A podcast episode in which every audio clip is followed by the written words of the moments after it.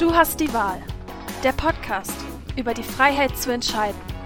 Von der Evangelischen Kirchengemeinde Lippstadt. Heute mit Alexander Tschense. Du hast die Wahl. Ist das wirklich so?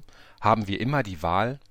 Mir geht der Begriff alternativlos durch den Kopf, den unter anderem Angela Merkel prägte und der 2010 zum Unwort des Jahres gekürt wurde.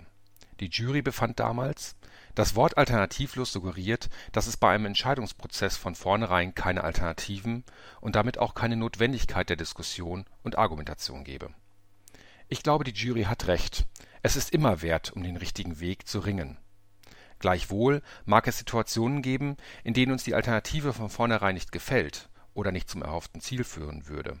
Haben wir also immer die Wahl? Nehmen wir den Klimawandel als Beispiel uns allen ist bewusst, dass wir uns, unsere Gesellschaft und unsere Welt verändern müssen. Es gibt eine große Diskussion darum, wie der richtige Umgang mit diesem Fakt ist. Und das ist gut. Doch wenn wir die Auswirkungen des Klimawandels, die wir heute schon spüren, begrenzen wollen, sind Zaudern oder Nichtstun keine brauchbaren Alternativen. Und so mag es am Ende doch eine Situation geben, in der ich zwar die Wahl habe, mich aber nicht frei entscheiden kann, in der die Entscheidung quasi alternativlos ist.